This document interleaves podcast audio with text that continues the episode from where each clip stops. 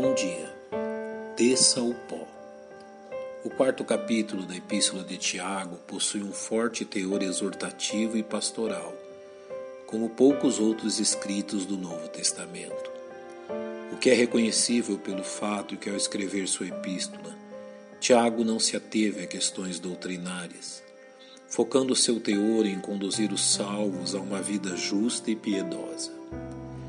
É perceptível que a figura que parece ocupar a mente de Tiago é a de um homem dividido entre a confiança no Senhor e a dependência de sua própria força, vivendo entre a fidelidade ao Senhor e a satisfação de seus próprios desejos.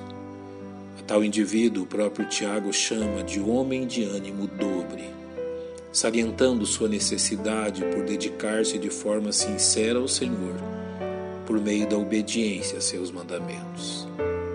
Tiago inicia este capítulo apontando a causa de tantas desavenças na vida de seus ouvintes, lhes dizendo: De onde vêm as guerras e pelejas entre vós? Porventura não vem disto, a saber, dos vossos deleites que nos vossos membros guerreiam? Após denunciar o fato que até a oração daquelas pessoas era contaminada por seu egoísmo, Tiago não receia em apontar a razão da fraqueza espiritual deles ao dizer: Adúlteros e adúlteras, não sabeis vós que a amizade do mundo é inimizade contra Deus? Portanto, qualquer que quiser ser amigo do mundo, constitui-se inimigo de Deus. Mesmo que estas palavras tenham sido escritas no início da segunda metade do primeiro século, em meio a uma crescente perseguição que inclusive custou a vida do próprio escritor desta epístola. Tiago desejava livrar seus ouvintes da inconstância espiritual, que tem como causa principal os desejos egoístas que atacam o coração. Razão pela qual esta epístola é tão viva e atual.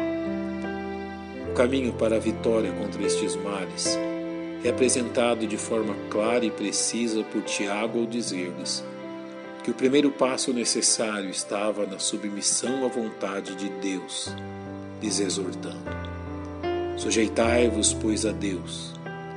Mesmo que Tiago coloque todo o peso das responsabilidades sobre os próprios crentes, ele não se esquece daquele que tanto mal causa ao povo de Deus, garantindo aos salvos que a submissão ao Senhor derrotará o grande inimigo dos crentes.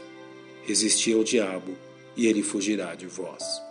Tiago deseja encher de coragem o coração dos fiéis. Por isso não se cansa de lhes conceder fortalecimento, lhes garantindo: Chegai-vos a Deus, e ele se chegará a vós. Literalmente lhes chamando a vizinhar-se do Senhor em suas batalhas. Fiel a seu estilo sério e preciso, Tiago não permite que seus ouvintes se esqueçam de suas responsabilidades pessoais ao dizer-lhes: Alimpai as mãos, pecadores, lhes chamando a corrigirem suas más atitudes. Porém, Tiago também olha para dentro deles ao dizer: E vós, de duplo ânimo, purificai os corações. O que literalmente significa: parem de olhar para os dois lados e de ter seu coração dividido. Tiago deseja que o verdadeiro arrependimento os leve a contemplar quão grave a condição em que vivem. Por isso os exorta: senti as vossas misérias e lamentai e chorai, desejando que eles lamentassem por seus pecados como sinal de arrependimento, demonstrando que sua preocupação com o estado espiritual deles estava acima do conforto que poderiam provar.